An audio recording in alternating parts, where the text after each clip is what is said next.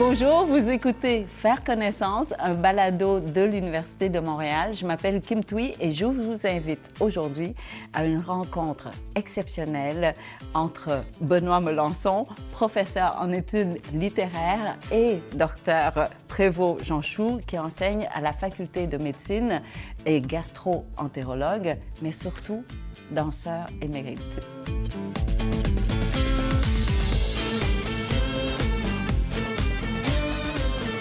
Alors, merci beaucoup d'être avec nous aujourd'hui. Professeur Melançon, je ne sais pas si vous connaissez le docteur Prévost Jean Chou. Pas du tout. Je vais vous laisser, en fait, euh, parler de votre spécialité. J'allais dire gastro-entérologue. C'est ça, la gastro-entérologie pédiatrique. C'est effectivement ma spécialité. Je savais que j'allais pas pouvoir le dire comme il faut. et, docteur, vous avez devant vous un professeur en littérature. Ah, enchanté, enchanté, c'est plaisir. Et là, vous pensez que vous n'avez pas de, de, lien ou sinon de points en commun, mais en fait, oui, parce que euh, Dr. Jean Chou a écrit un recueil de poésie. Donc, on est très, très... On est en plein dans la littérature, je crois. Exact. Alors, moi, mon truc en littérature, c'est les mots.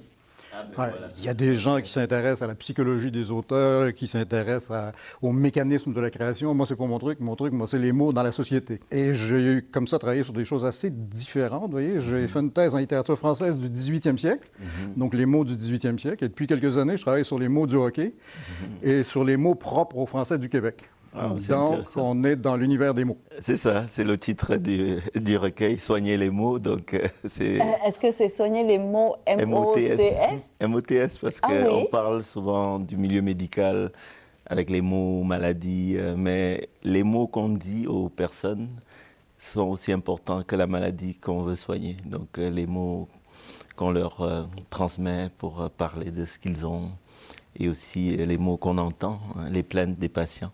Alors, à quel moment est-ce que vous avez identifié le pouvoir des mots ou sinon donné du pouvoir aux mots? En fait, c'est, on peut dire depuis longtemps, puisque la pédiatrie, c'est ça qui est magique, c'est qu'on passe d'une phase où on n'a aucun mot, le nouveau-né, le nourrisson, ce sont des, souvent des sons, des attitudes, des gestes, à l'adolescent, le grand adolescent, où là encore, on n'a aucun mot, puisqu'ils sont très peu loquaces. Ah. Et entre les deux, on a souvent les enfants de bas âge avec qui on peut jouer avec justement leurs expressions, leurs mots, et puis les parents qui souvent nous rapportent beaucoup de choses qui sont peut-être pas les plaintes réelles des enfants, mais qu'ils traduisent en mots. Donc, je dirais que ça fait quand même un petit moment où j'observe ce triangle soignant, parent, enfant, et on essaie de comprendre à travers ces mots-là ce qui se passe dans la, dans la santé, dans la maladie. Et si je comprends bien le, livre, le recueil, c'est un recueil de poésie. Pourquoi passer par la poésie et non pas des histoires? C'est à la fois un mélange de poésie, mais aussi un mélange de vécu raconté sous forme de textes poétiques parce que c'était important pour moi de relater ce qu'on vit au quotidien comme soignant, certaines histoires personnelles avec des patients, comme l'histoire de Vanessa, j'en parle, une patiente qui avait un cancer.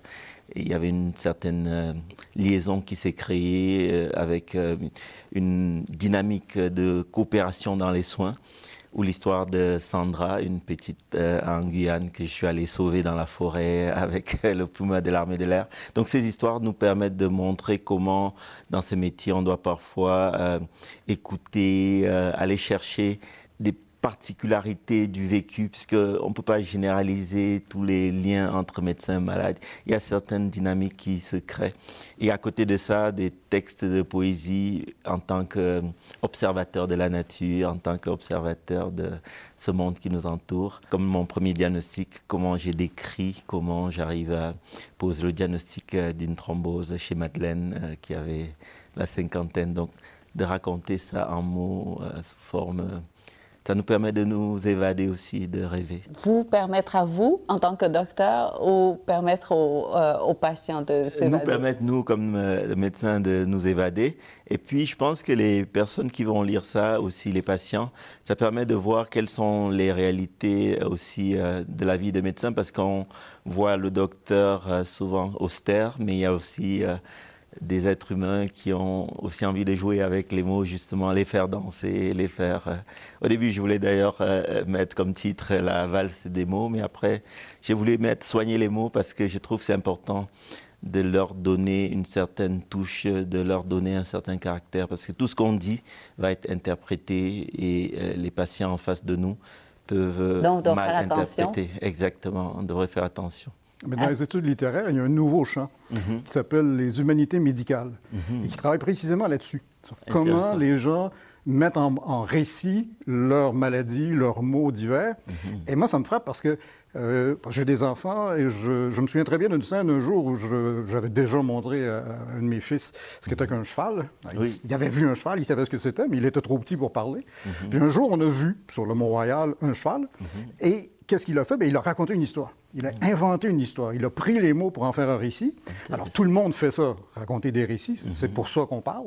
Euh, mais dans le domaine médical, évidemment, ça a une dimension particulière parce que là, ça met en scène pas simplement soi-même, mais ça met son, son corps en scène, le- nos peurs, les choses dont on, dont on- qu'on craint. Exact. Euh, Il y a vraiment là quelque chose. hein, Le, le langage sert aussi pas à guérir, mais à donner du sens à ce qu'on est en train de vivre. Oui, parce que personne d'autre que... On dit souvent que le malade est l'expert de sa maladie, mais il ne peut être expert aux yeux de la société que si en face, il y a des gens qui comprennent son expertise. Or, pour comprendre l'expertise, il faut pouvoir dire les choses dans un langage que les autres comprennent. Euh, parce que le malade va vivre une douleur, euh, on, le voit souvent. Est-ce que ça brûle? Est-ce que ça pique? Est-ce que ça tord? Mais le malade, les adolescents, ils nous disent ça fait mal. juste. donc, donc, c'est vrai que souvent, euh, cette expertise-là a du mal à être transposée aux yeux de euh, l'entourage, aux yeux de la société, et c'est un vrai défi de pouvoir les écouter. Mais la littérature nous permet de dire par contre qu'on a des papillons dans le ventre. Non? Oui. Ah ouais, ça, il y a toutes sortes d'expressions pour parler du corps. Euh, je vais vous donner un exemple extrême de ça, euh, qui, moi, me paraît tout à fait intéressant, mais dont on ne tient pas suffisamment compte à mes yeux. Euh, moi, je viens de la littérature française du 18e siècle. Au 18e siècle, il y a toute une littérature du corps.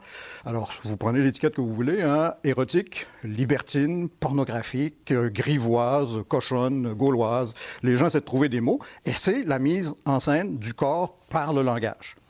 Et j'ai un collègue qui un jour a fait un livre en disant c'est pas simplement la mise en scène du corps par le langage, c'est aussi un appel au corps.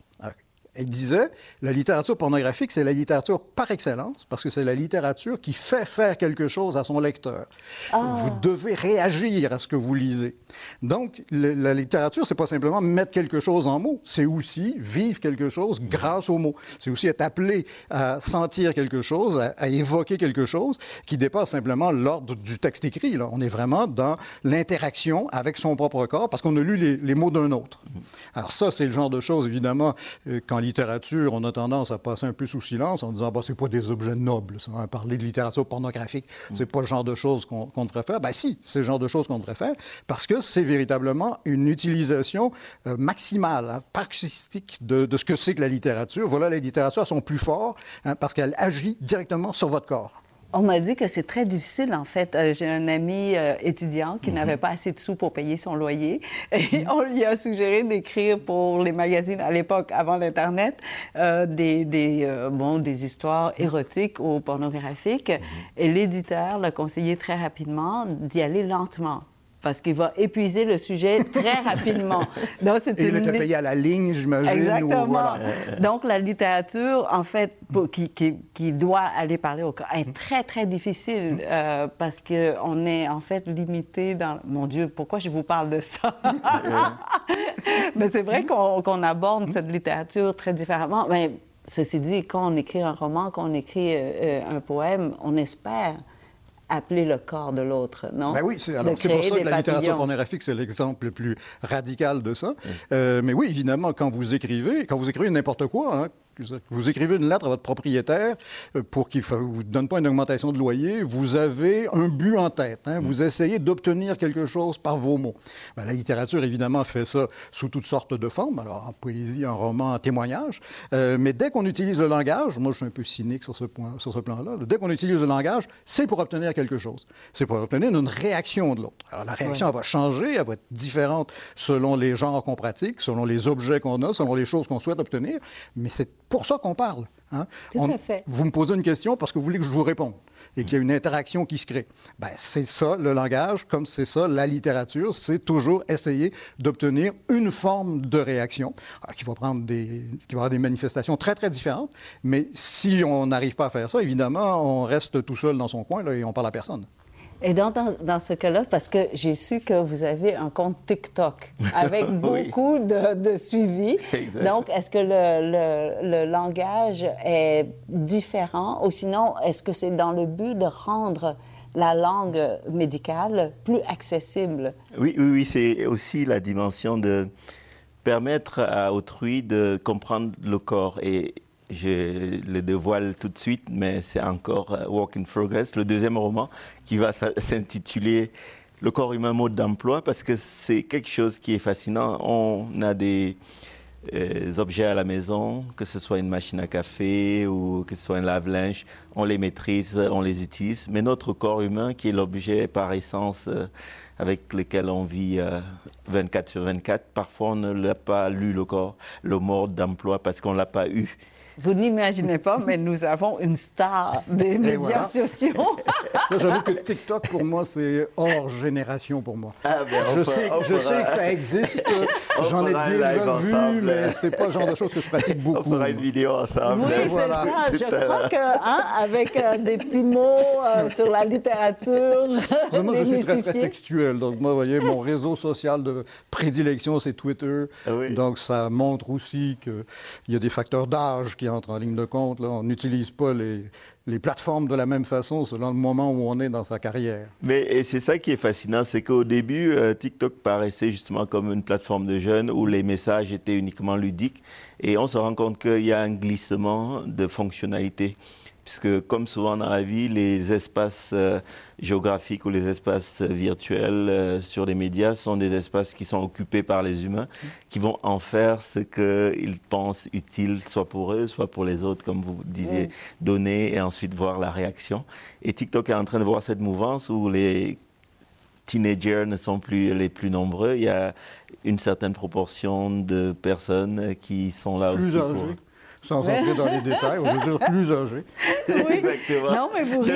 Il y a un économiste de votre âge à peu près, qui vous ressemble d'ailleurs un peu, euh, la petite barbe, et il, explique des notions très compliquées, mais vulgarisées sur TikTok en faisant des petits pas de danse. Alors là, vous voyez, la vulgarisation, je suis pour, je passe ma vie à faire ça.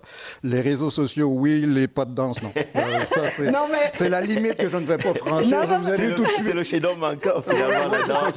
Non, mais dites-moi non tout de suite, parce que Dr. Jenshu est un spécialiste. Est-ce que vous êtes rendu un expert de la danse? Je dirais c'est le seul ou c'est la seule activité pour laquelle je peux considérer que je suis un peu drogué, dépendant, la danse, parce que c'est vraiment quelque chose qui, euh, comme toute drogue, j'ai besoin de ça et, je ne peux pas m'en passer euh, de danser. Mais là, si je comprends, vous faites des performances ou vous dansez pour le plaisir? J'avais créé une école euh, en France, une école de danse, et pour la petite histoire, ça a commencé dans mon appartement et après, ça a grandi.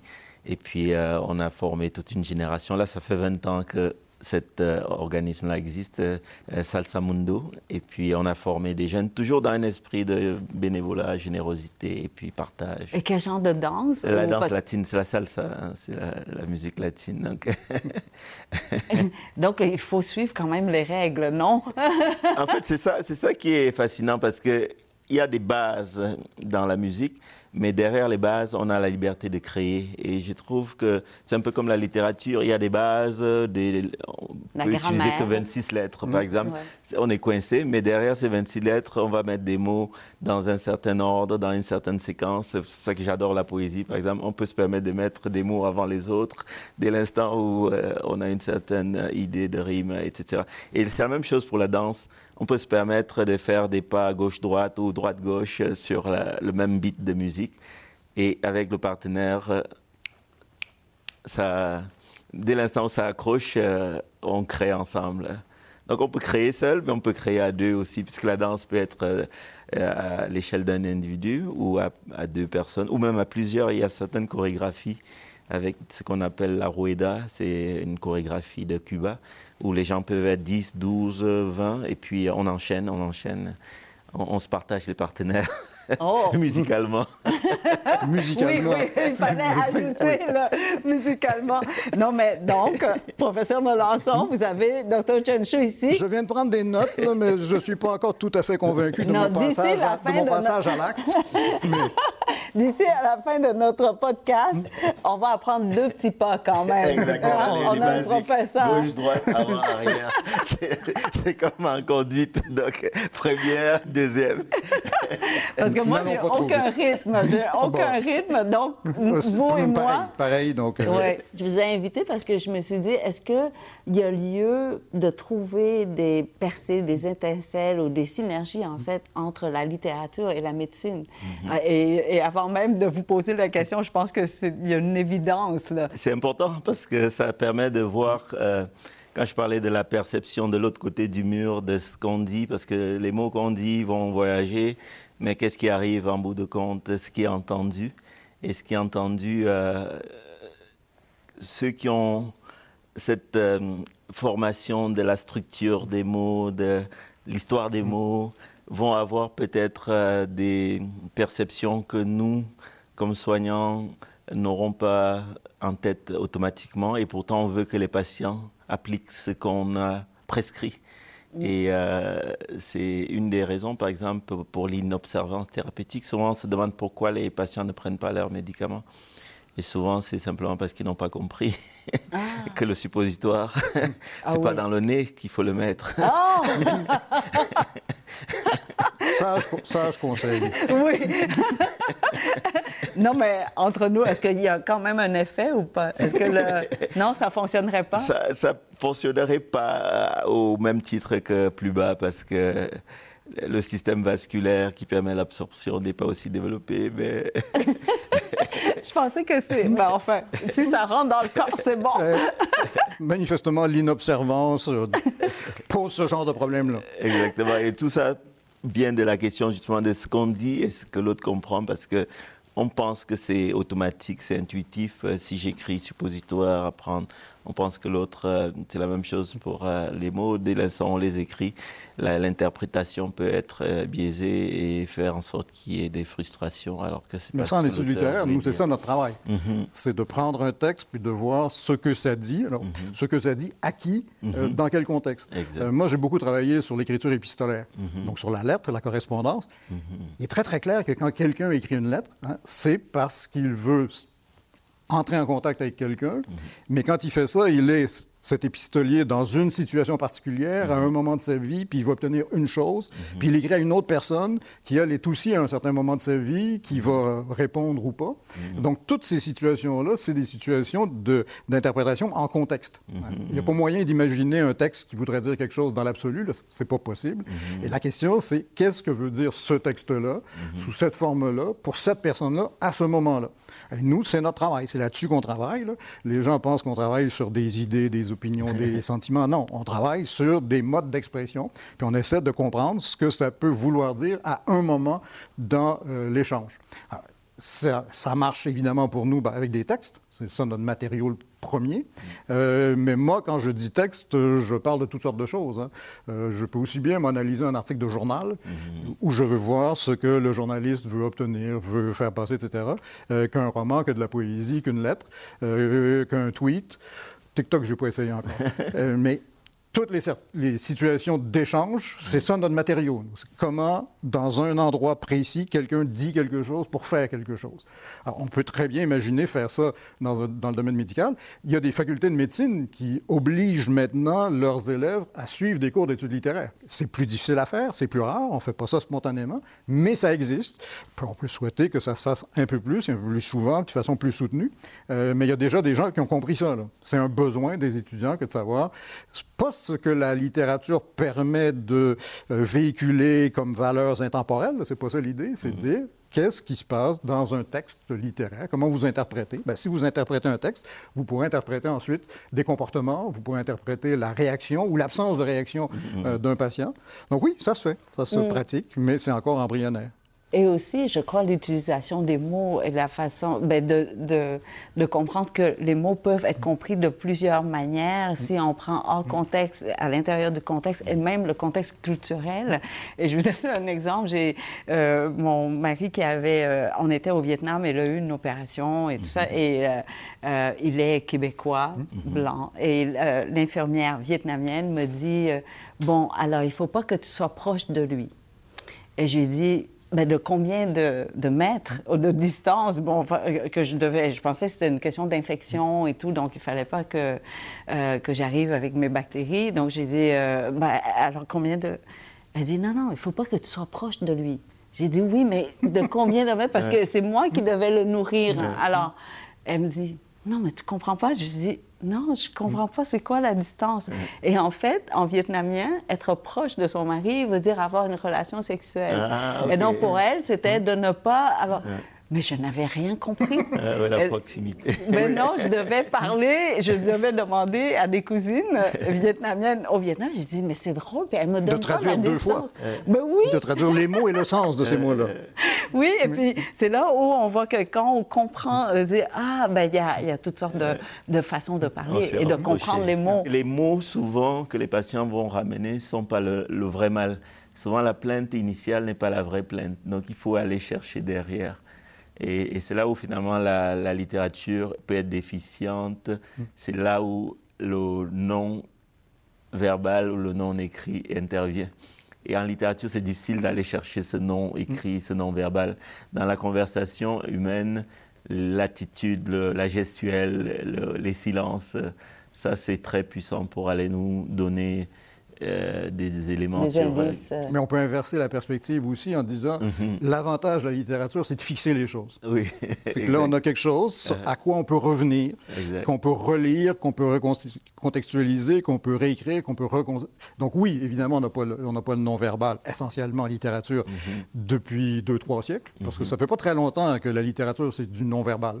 L'idée qu'on lise tout seul dans notre coin, c'est une idée de... Début du 19e siècle. Auparavant, il y avait toujours une dimension spectaculaire à la littérature. moi, je travaille sur la littérature française du 18e ah oui, siècle. Ben oui. La littérature, qu'est-ce que c'est au 18e siècle? Mhm. C'est ce que nous, on appelle aujourd'hui, ça ne s'appelait pas comme ça au 18e siècle, mais c'est ce qu'on appelle aujourd'hui le salon. Qu'est-ce que c'est que le salon littéraire? Mhm. Ben, c'est quelqu'un qui reçoit des gens qui viennent lire des textes, partager des textes, commenter des textes. Ils viennent les lire à haute voix. Donc, on est dans du non-verbal. On est dans la façon de lire. Alors, il y a toutes sortes de représentations mythiques autour de ça, hein, les plus grands salons, les gens les plus brillants, etc. Moi, c'est pas ça qui m'intéresse. C'est vraiment cette dimension spectaculaire et orale. Mmh. La littérature, ça a été ça pendant très, très, très longtemps. C'est en train de revenir. Oui, avec les livres audio, les, gens écoutent beaucoup, mais surtout avec un truc qui marche très très fort au Québec actuellement, c'est les lectures de poésie. Mmh, les clubs de lecture. oui, exactement. Mais les clubs, les, soirées de lecture de poésie, ça marche à Montréal très très fort. Et là, on est dans une littérature spectaculaire. On est dans une littérature orale. Alors, c'est pas une nouveauté, c'est une résurgence. C'est quelque chose qui a existé pendant très très très longtemps. Mmh, Alors, on, est tendance, et c'est normal, à travailler sur des périodes plus brèves. Hein. On se dit, bon, tout le monde autour, là, on lit des livres. On est dans notre coin, on est assis sur un fauteuil, on a notre livre dans les mains, puis on lit. Euh, ben, ça n'a pas toujours été comme ça, puis ça n'a pas besoin d'être toujours comme ça non plus. Euh, le numérique, alors par le livre audio, mais par TikTok, par les réseaux sociaux, a réintroduit une très, très grande dimension orale à la littérature dont on pouvait avoir l'impression qu'elle était perdue, mais elle n'est pas du tout perdue. Elle est en train de revenir là. Je disais en entrée de jeu, moi, ce qui m'intéresse, c'est les mots en société, c'est les mots dans leur contexte historique. Mm-hmm. Et quand je réfléchis à la littérature, moi, j'ai besoin de me dire qu'est-ce qui se passait il y a trois siècles? Mm. Est-ce que c'est effectivement aussi différent? Comment quelles sont les formes de cette littérature. Il y a des choses qui ont changé, puis il y a des choses qui reviennent comme ça de façon tout à fait étonnante. Euh, mais je veux dire, j'ai des amis éditeurs, moi, ils trouvent que les lectures de poésie, c'est une magnifique invention parce que c'est le seul moment où ils vendent des livres. Les gens vont à la lecture de poésie, puis ils viennent d'entendre quelque chose, ils ont été émus, ils ont été impressionnés, ils sont sensibles à ce qu'ils viennent d'entendre. Ben, ils vont acheter les recueils. Il y a un réseau comme ça à Montréal qui marche très, très fort actuellement. Et, même virtuellement, on a eu sur une application Clubhouse à travailler ensemble avec d'autres personnes dans un club de lecture à l'échelle mondiale. Il y avait des personnes du Maroc, du Sénégal, de France, et on faisait des après-midi lecture de poésie, et c'était super intéressant. Docteur Chanju, je pense que j'étais à la même place que vous. C'est, il y avait une invitation de partout dans le monde, et chacun lisait un poème, soit un poème de soi, ou, par, ben, écrit par soi-même, ou sinon un poème qu'on choisissait tout simplement, et c'était magnifique. Il y avait des accents de partout partout. Euh, c'était un club mais, euh, francophone. Oui. Donc, c'était des pays francophones ou sinon des gens qui voulaient lire en français. Exact. Et euh, quelle belle soirée, même si c'était virtuel. Virtuel, On avait l'impression quand même qu'il y a eu un échange, n'est-ce pas? C'est ça la magie, justement, de ce pouvoir faire abstraction de l'espace géographique et d'utiliser ces médias pour connecter avec des personnes qui nous lisent des textes berbères, des textes du Sahel, des textes euh, qui viennent euh, de la Belgique et de pouvoir euh, écouter. Et c'est ça qui est bien sur les plateformes audio pures. On renvoie l'image qui est perturbante et on se focalise juste sur la voix, sur le son. Et on voit vraiment les mots qui dansent, justement. Et, ça, c'est intéressant parce que on dit beaucoup, hein, Internet, c'est un facteur de fracture sociale. Hein, Internet, ça vous isole chacun de votre côté mm. et vous ne parlez plus à vos voisins. Mais en même temps, il y a des initiatives comme celle-là qui font qu'effectivement, se crée de nouvelles communautés qui sont plus des communautés nationales géographiques, c'est des communautés d'affinité. Uh-huh. Vous allez retrouver des gens qui sont intéressés par la poésie. Euh, moi, quand je suis sur les réseaux sociaux, ce qui m'intéresse, c'est de trouver des gens qui partagent un certain nombre d'intérêts avec moi. Je ne euh, je cours pas les figures les plus populaires. Hein. J'essaie de voir comment on peut créer de la communauté. Donc, cette idée qu'Internet, c'est le renfermement sur soi, là, non, c'est pas vrai. là. Et là, vous en avez donné un exemple très, très net. Hein. La littérature peut créer du communautaire grâce à Internet. Mhm. Euh, ce qu'on n'avait pas prévu, hein. vous disiez tout à l'heure, TikTok, à l'origine, c'était prévu pour un usage et on se l'est approprié Mm. Ben, Internet dans son ensemble, c'est ça. Internet, c'était pas prévu pour ce genre d'activité-là. Mm. Et subitement, quelqu'un dit, ah ben tiens, si on faisait ça. Ça, va. Et c'est les besoins qui génèrent finalement. Parce que les outils sont là, mais après, quelqu'un vient avec euh, un besoin qui vous fait naître un besoin que vous n'aviez pas imaginé. Vous commencez à avoir besoin de consommer quelque chose et puis euh, vous créez. Et c'est aussi ça que j'aime beaucoup, c'est ce côté créatif dans, tous ces outils parce que ça, permet de libérer des choses qu'on ne savait pas au fond de nous. Et, avoir l'impression d'être compris. J'ai une copine qui a la phobie des boutons. Mhm. Il y a un nom pour ça. Je Professeur Melançon. Je vous crois. Je n'ai aucune hésitation à vous croire sur le fait les, les, boutons médicaux ou les non, boutons les de boutons de vêtements. Ah, Donc, elle n'a aucun vêtement avec des boutons. Ah, elle croyait qu'elle était seule au monde à avoir cette phobie. Et là, elle a eu un fils et, il fallait, et le fils voulait porter des jeans. Mm. Et il y, a il y, a un bouton. et donc, elle devait, mais elle dit, c'est le seul bouton qu'elle accepte de, toucher. Et dès que l'enfant était capable de, de boutonner seul, elle, a laissé seul. Et c'était grâce à l'Internet qu'elle a trouvé une communauté, de gens qui ont peur des boutons. Mais tout ça, non, vous n'avez pas encore rencontré de patients qui... Non, c'est vraiment intéressant. C'est la première fois que je l'entends, mais... Donc, tous ces vêtements, c'est velcro ou cordes. Des, des zippers. Ça oui, des zippers. mais donc, elle dit, elle ne peut pas aimer euh, un homme qui porte une chemise. Ah. Ou sinon, il faut qu'il... Ça commence à compliquer les communautés. non, mais il faut que l'homme se déshabille. Elle, elle, ne peut pas toucher les, boutons. Bon, ça va. Bon, là, je, m'en vais vraiment loin, mais je voulais vous dire que, euh, professeur Melançon, en fait, vous participez ou même peut-être dirigez, non, pour faire des livres numériques, pour rendre ça, des livres. Ça m'est arrivé à une époque. Mhm. euh, je Plus maintenant? C'est-à-dire que j'étais dans l'édition à ce moment-là, puis on faisait des livres numériques parce que j'étais aux presses de l'Université de Montréal. Euh, là, j'y suis plus depuis quelques années, mhm. euh, mais ça m'arrive de participer à ce genre de projet-là. Euh, on parlait tout à l'heure de vulgarisation. Ben, l'édition savante a été pendant longtemps, puis encore aujourd'hui, elle est contrôlée. Hein, vous faites tel type euh, de produit. Alors, vous faites des articles, moi je fais des livres, hein, nos disciplines ne sont pas les mêmes pour ça. Mm-hmm. Euh, vous les confiez à un éditeur qui va s'enrichir dans certains cas, alors en médecine plus qu'en littérature, qui va s'enrichir grâce à l'édition savante. écouter les livres de médecine. Mais là, maintenant, il existe des façons de faire autrement. Alors, je publie, moi, dans des revues numériques. J'ai aucun problème à faire ça. Ça me paraît la meilleure façon de rendre les fruits de ma recherche disponibles rapidement. Oui, et accessible. Accessible. Alors, le problème, c'est que pour lire un article en ligne, c'est facile. C'est bref. Lire un livre en ligne, un livre numérique, c'est déjà un peu plus compliqué. C'est vrai.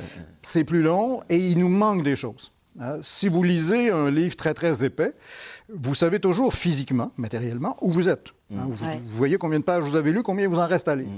Alors ça, il n'y a pas toujours ça dans les livres numériques. On trouve des trucs pour contourner la difficulté. Ça, c'est vraiment, pour les gens qui travaillent en édition, c'est la prochaine frontière. Comment est-ce qu'on va réussir à rendre les livres numériques aussi conviviaux, aussi faciles à lire que le livre papier? Mais là, il ne faut pas perdre de vue une chose, le livre papier, il existe depuis des centaines d'années. Il est dans notre conscience. Je vous mets un livre devant vous, vous l'ouvrez, vous savez quoi faire avec. Pas besoin de vous donner un mode d'emploi.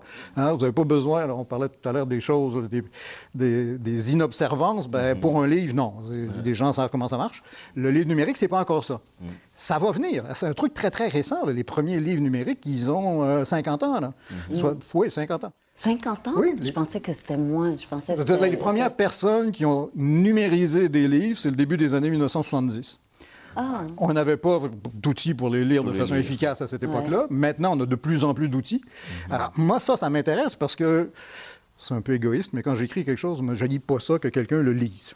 Je trouve que c'est une bonne chose dans la vie qu'on a des lecteurs. Eh bien, il faut que les lecteurs aient des supports de lecture qui conviennent. Alors, je- on lit rarement des livres très, très longs sur son téléphone. C'est tout bête parce que l'écran est trop petit. Euh, donc, ça veut dire qu'on va faire ça plutôt sur une tablette euh, ou qu'on va faire de la lecture audio. Donc, il existe des ressources. Il faut trouver la bonne ressource pour chacun des, des textes. Mettre en, en page, c'est-à-dire mettre en livre un roman, c'est facile. C'est du texte qui défile. Mais de la poésie en ligne, c'est déjà beaucoup plus compliqué parce que là, vous perdez le rapport à la page. Vous pouvez perdre le rapport à la page. Donc, il faut trouver une façon de faire ça. Alors, il y a des gens dont c'est le travail. Il y a les gens qui Alors, travaillent est-ce en que, les éditeurs, est-ce que les éditeurs, dans ce cas-là, doivent travailler avec des informaticiens pour Ils doivent travailler avec des informaticiens. Ils doivent travailler avec des historiens du livre.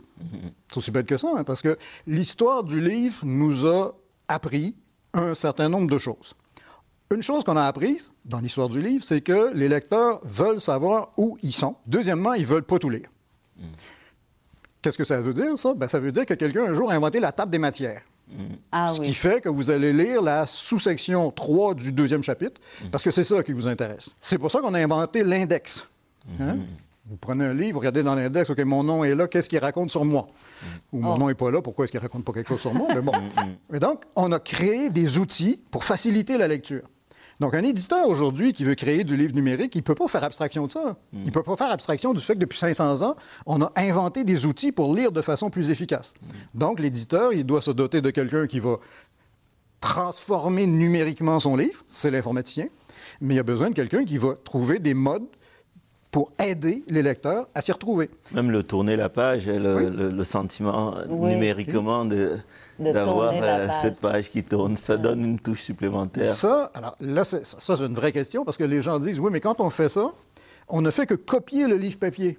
Si vous tournez la page, vous êtes juste la même chose sur un écran que ce que vous feriez avec du papier dans vos mains.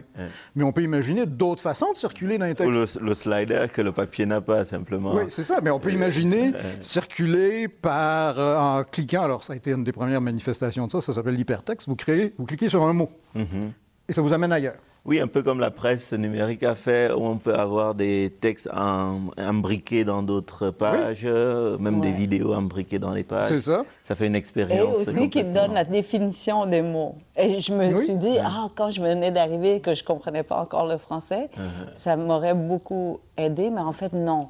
J'ai Ben, j'ai- que- refusé cette idée-là parce que... Ça vous aurait aidé pour le sens du mot, mais pas pour Oui. le contexte. Exactement. Et le dictionnaire nous permet de voir les mots autour du mot, qui nous aident aussi à, mieux comprendre le mot. Donc, euh, finalement, je, je- oui, c'est bien, mais j'aime pas Non, mais ça, c'est. On a, et c'est très, très, très récent, là, on a vraiment une effervescence autour des façons de lire. On a tendance à penser que tout le monde lit tout de la même façon. Ben, c'est pas vrai.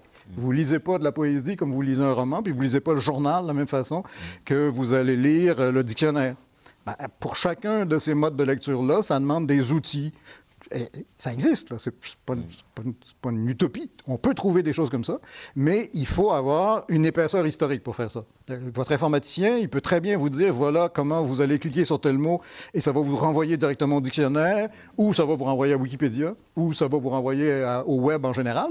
Mm-hmm. Euh, lui, c'est son travail. On lui dit, je clique sur le mot, puis je veux une définition. Ou même traduire, hein, même traduire, on peut avoir des, livres en dix langues dans le même... Euh, Mais votre historien, lui, va vouloir vous dire, OK, ça demande autre chose que simplement la prouesse technique. La prouesse technique, les informaticiens vous la donnent, c'est leur travail. Les historiens, les gens qui arrivent avec une connaissance longue du livre disent, il faut penser un petit peu les choses autrement. Donc, oui, un éditeur, pour revenir à votre question, ça lui demande des ressources très, très différentes pour arriver à faire ça. Puis évidemment, ça coûte cher. Donc, ce n'est pas le secteur qui se développe le plus vite actuellement, le livre numérique.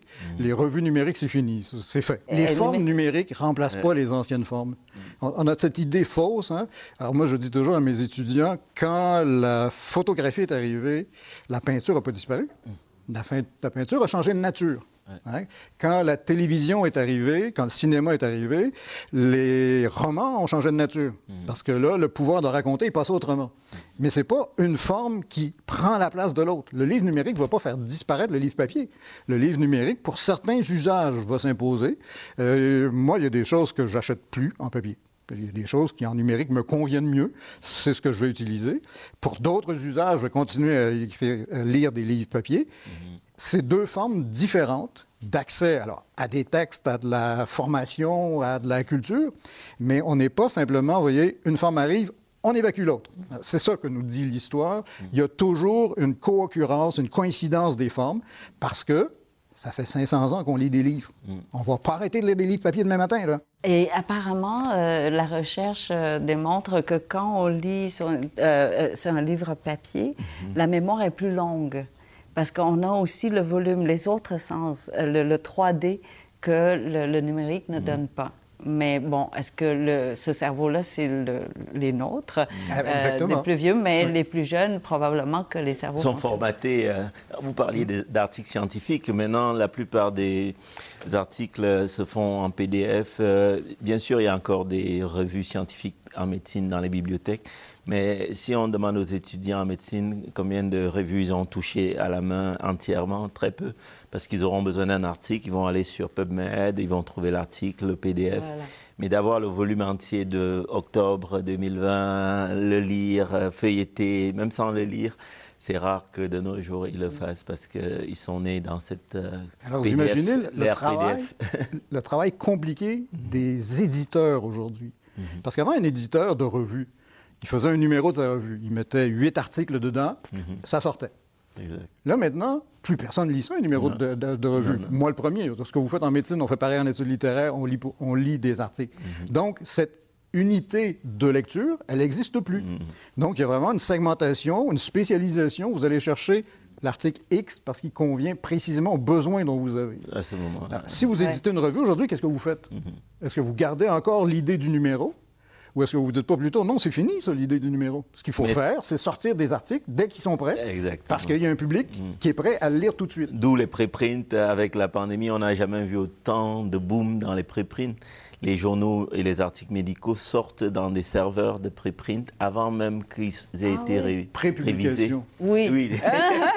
Nous sommes dans une promesse francophone. Non, on a tout compris, on a tout compris. et, donc, toutes ces euh, revues-là sont accessibles dès l'instant où l'auteur a fait le dernier point de la dernière ligne. Euh, il les met, et puis euh, avant même la révision. Donc, on a fait un article pendant la pandémie. La question posée, c'était pourquoi les jeunes Québécois ne respectent pas les mesures du gouvernement. Donc, on a fait une grosse étude scientifique. On a réuni plus de 3037 jeunes. Et euh, l'article a été rédigé avec des étudiants, des collaborateurs. Et on a mis sous un serveur de préprint. Et on a soumis à une revue et euh, à moins de 24 heures, il y avait déjà 70 téléchargements. Et oh. la revue nous dit, euh, eux, c'est une revue, ils n'aiment pas trop qu'il y ait des articles dans les serveurs. Donc on est retourné, retiré du serveur. Mais il y avait déjà 70 personnes qui avaient déjà lu parce qu'ils sont avides d'informations. Euh, les gens veulent tout de suite... Cet exemple-là est génial. Mm. Sur la nécessité de changer les modes de la publication savante. Mhm. ce, que, ce que la pandémie a démontré très, très clairement, c'est que plus vous rendez les produits de la recherche disponibles vite, plus vous pouvez soigner des gens. Mhm. Exact. Les vaccins, ils sont nés de là. Exact. Parce qu'il y a des équipes qui travaillaient et qui, dès qu'elles avaient un, résultat, c'était en ligne, c'était disponible pour tout le monde. Parce que là, actuellement, la logique, c'est celle des pare-feux. C'est-à-dire, si vous voulez aller lire la plus récente recherche, ben, vous passez par une institution qui est abonnée à la revue ou à la banque de données ou peu importe. Mais donc, il y a toujours un filtre qui vous empêche d'avoir accès directement la- aux fruits de la recherche. Ben, avec ce qui s'est passé pendant la pandémie, pas du tout. Tout- toute la planète, tous les chercheurs ont mis en ligne tout de suite les fruits de la recherche. Un certain nombre de personnes qui ont dit des bêtises, mais bon, qui se sont c'est fait ça, corriger. j'allais vous dire comment, comment on fait? ça, finit par. C'est comme Ben un oui. entonnoir à un moment Exactement. donné.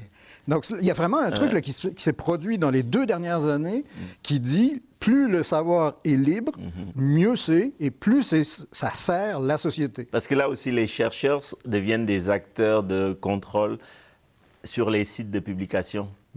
Parce qu'un mauvais travail va être critiqué sur le site même, donc il ne va pas durer longtemps Ah, mauvais. D'accord, d'accord. Ouais. Parce que j'allais dire, il y a eu quand même beaucoup plus de circulation de fausses informations, de faux Pas, rapports. pas beaucoup de- plus. Vous avez combien de doses de vaccin?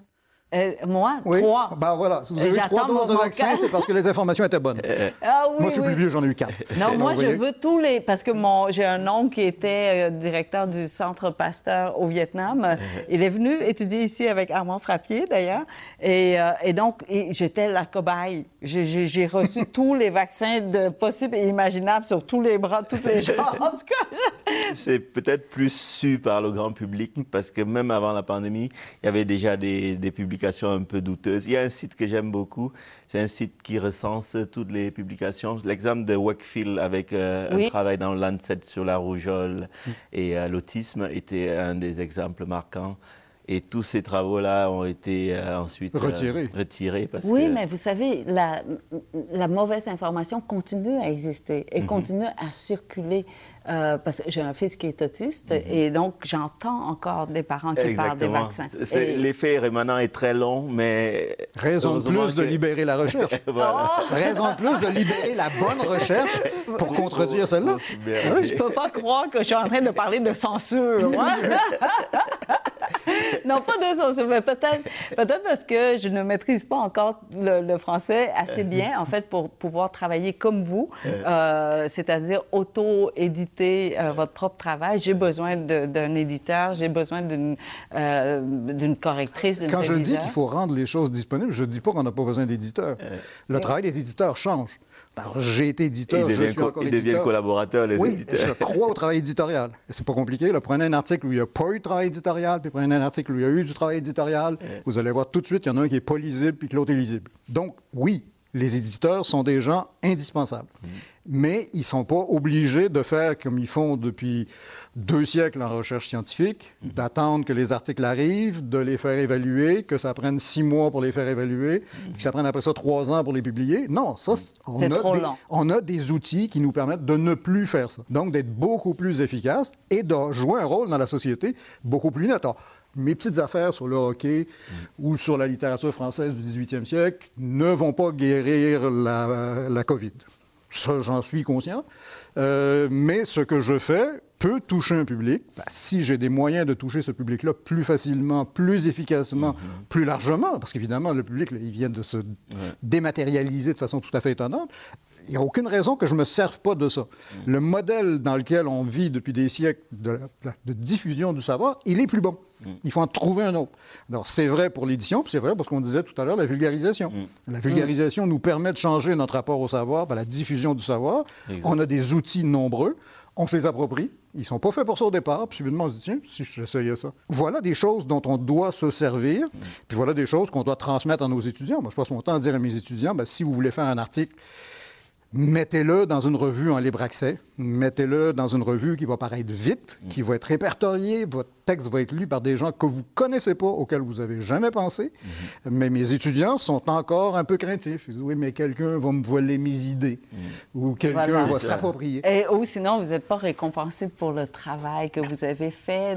C'est aussi là où la grille de récompense évolue beaucoup parce que jusqu'à il y a peu, euh, le côté euh, euh, citation euh, des articles dans les médias sociaux n'était pas quelque chose comme valorisé, mais de plus en plus, on a des items de valorisation qui portent vraiment sur euh, l'impact réel au niveau de la société des travaux scientifiques. Et euh, tout ce côté-là, lorsque c'est en accès libre, les études ont montré que c'est beaucoup plus souvent lu et beaucoup plus souvent cité. Mes étudiants, maintenant, quand ils font leur mémoire ou leur thèse, déposent ça à l'Université de Montréal sur un serveur qui s'appelle Papyrus. Mhm. C'est du libre accès. Il y a des mémoires de maîtrise là-dessus qui ont été consultés 4 000, 5 000, 6 000 fois un mémoire de maîtrise. Mhm. Avant, un mémoire de maîtrise, c'était consulté par trois personnes. Le directeur et les deux lecteurs externes. Puis après ça, ça allait sur une tablette de la bibliothèque et ça bougeait pas. Là, maintenant, ça entre dans un catalogue, c'est moissonné par tous les catalogues du monde et vous travaillez n'importe où sur la planète. Ailleurs, d'autres ben personnes disent Ah, tiens, il y a une idée que j'avais pas pensé. Je le disais tout à l'heure. Mm. On fait le travail qu'on fait pour avoir une interaction, pour avoir des lecteurs, pour avoir une écoute. Ben, si ça, ça marche, pourquoi je m'en priverais? Hmm. Pourquoi est-ce que je ferais un mémoire de maîtrise que je déposerais sur une tablette de bibliothèque, hmm. sachant que personne ne va aller le lire, alors que si je le mets à côté, il va être lu. Il est lu immédiatement. Vous le disiez, hein, votre article en prépublication, tout de suite, les gens le voient. Le matin, quand ils ont dit retirer, on avait déjà 60. C'est déjà partagé. C'est déjà partagé. on ne peut plus rattraper. C'est immédiat. On ne va pas se priver de ça. Là. Exact. Bon, là, là j'ai une vraie question, la plus importante de toute la discussion d'aujourd'hui. Alors, quand on dit on a des papillons dans le ventre, parce qu'on est amoureux, parce qu'on est en attente d'un rendez-vous euh, galant, est-ce que c'est vrai qu'on a des papillons dans le ventre? c'est effectivement une euh, sensation qui revient souvent. Euh, dans l'expression de ce qu'on vit, l'émotion, hein. on parle du deuxième cerveau ou le, cerveau d'à côté. Et c'est ça, le ventre, c'est euh, notre intérieur qui s'exprime et ça bourdonne, ça bouillonne. C'est vraiment un, un, monde à part entière pour avoir voyagé souvent dans cet espace, puisqu'on se balade souvent dans le colon. ah, c'est vous? Oui, c'est nous. Ah, le gastro-entérologue, c'est l'autre boule. C'est ça, le gastro-entérologue, c'est de l'entrée jusqu'à la sortie. Pour avoir visité ce pays-là, je peux vous dire qu'effectivement, c'est un pays où il y a énormément de choses qui se passent. Et euh, c'est, je, je pense qu'on a, on commence à effleurer la richesse de euh, du tube digestif, de tout le réseau du système nerveux entérique, on commence à effleurer. Et euh, les patients, souvent, vont renvoyer au ventre toutes les émotions qu'ils ressentent. Et énormément. Non, c'est pas le cœur, c'est le ventre. C'est ça. Quand je parlais justement euh, d'écouter ce qui se passe sur les médias sociaux, je me suis rendu compte que les problématiques abdominales digestives, c'est énorme. Beaucoup de, de personnes sont préoccupés par euh, ce qu'ils ont dans le ventre. Et euh, c'est des manifestations parfois réelles dans le sens de maladies organiques, mais souvent des manifestations transmises d'autres choses. On parle du syndrome de l'intestin irritable, par exemple, qui est une énorme euh, affection, plus de 10 à 15% à l'échelle mondiale, ah qui souffrent de ce syndrome. Si on découpe l'intestin, on va rien voir, mais si on prend les nerfs et qu'on les stimule un peu avec euh, un peu de musique, un peu de... on va se rendre compte que les nerfs sont un peu surexcités. Donc cet environnement réagit à l'espace euh, dans lequel on évolue. On parlait du stress, on parlait de l'activité physique, on parle de l'alimentation, et tout ça contribue à, à, ressentir euh, cette émotion-là.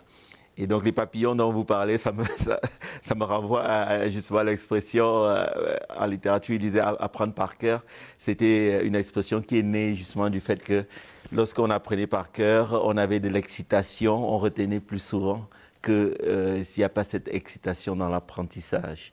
Donc euh, les papillons dans le ventre, c'est aussi finalement cette émotion qui est présente lorsqu'on a certains mots MAUX. Ouais mais, mais, donc, il y a vraiment des sécrétions, des choses qui nous font sentir... Mais ce pas des vrais papillons, hein, rassurez-vous. Non, Moi, j'aime croire qu'il y a des vrais papillons qui font tout, tout, tout. sens littéral. Exactement. Si, si on épluche tout, on trouve pas les seules choses qu'on peut trouver, c'est des parasites parfois, mais ils n'ont pas la tête de papillon. on en voit souvent en coloscopie, mais... Et là, la dernière question, qui est encore plus euh, importante, c'est Professeur Melançon, est-ce que vous êtes prêt à votre cours de salsa? Que êtes avoir su, je ne sais pas si je serais venu.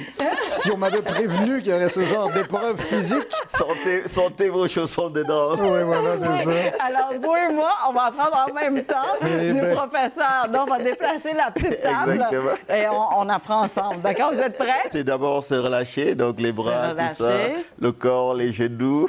Et puis après, on va avoir euh, des mouvements avec euh, un axe avant-arrière. Ah, Avant-arrière. ok. Jusque-là, c'est bon? Ça va, jusque-là, c'est bon. Donc, on va changer de jambe aussi, puisque l'idée, c'est aussi changer.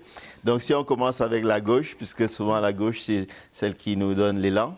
Donc, on, on commence un pas en avant, on revient au milieu, et la droite, un pas en arrière. Jusque-là, ça va. Et puis, les mains permettent de donner une Non, prestance. il ne faut pas trop Ah oui, pas pas, trop. pas, pas, ma main, ma main. C'est à 90 degrés. Et voilà, c'est ça. 90 OK, d'accord. Et on y va. Un, on ramène. Un, on ramène. Un, deux, trois, cinq, six, sept. Un, deux, Vous trois. allez mieux que moi, je pense. cinq, Ah non, non, six, oh sept. là là, oh Et là. maintenant, on va ajouter une petite touche d'applaudissement lorsqu'on est devant. Un, deux, trois, 67 and 67. oh c'est tout? C'est assez? Hein? Mais on l'a On l'a. Vous, avez réussi le, le, oh, basique. Merci beaucoup Merci infiniment d'avoir pris le temps. Et euh, ben, c'est une évidence maintenant qu'on sait que la littérature et la gastro-entérologie sont C'est un, mariage. C'est un mariage les, naturel. Les mots, les mots, se, se mêlent ou s'entrelacent. Oui, Donc, euh, et on danse bien ensemble. Ouais. On est coordonnés. On a dansé. C'est déjà ça, on a dansé. Là, c'est TikTok, là. On s'en va sur TikTok. oui, je sais, je sais. je sais. Merci, merci infiniment. Merci à vous, c'était un plaisir. Merci de l'invitation. Merci.